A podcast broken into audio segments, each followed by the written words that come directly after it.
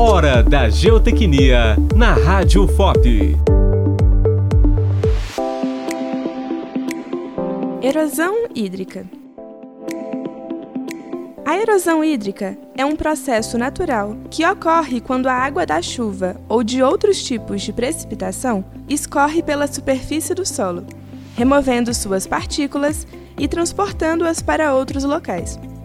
Esse processo pode ser acelerado pelo desmatamento, construção de estradas e outras atividades humanas que alteram a paisagem natural.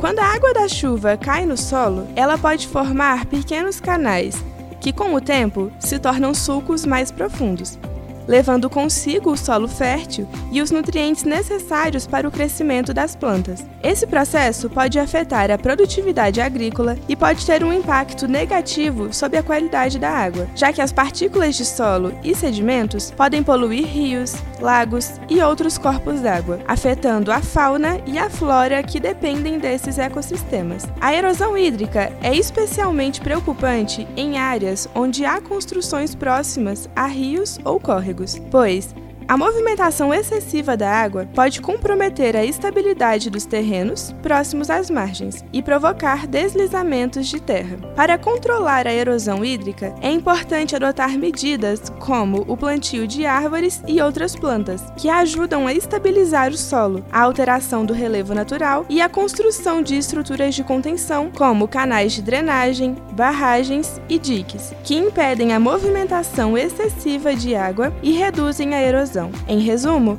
a erosão hídrica é um processo natural que pode ser acelerado pelas atividades humanas. A adoção de medidas preventivas e práticas sustentáveis é fundamental para controlar a erosão hídrica e proteger o meio ambiente.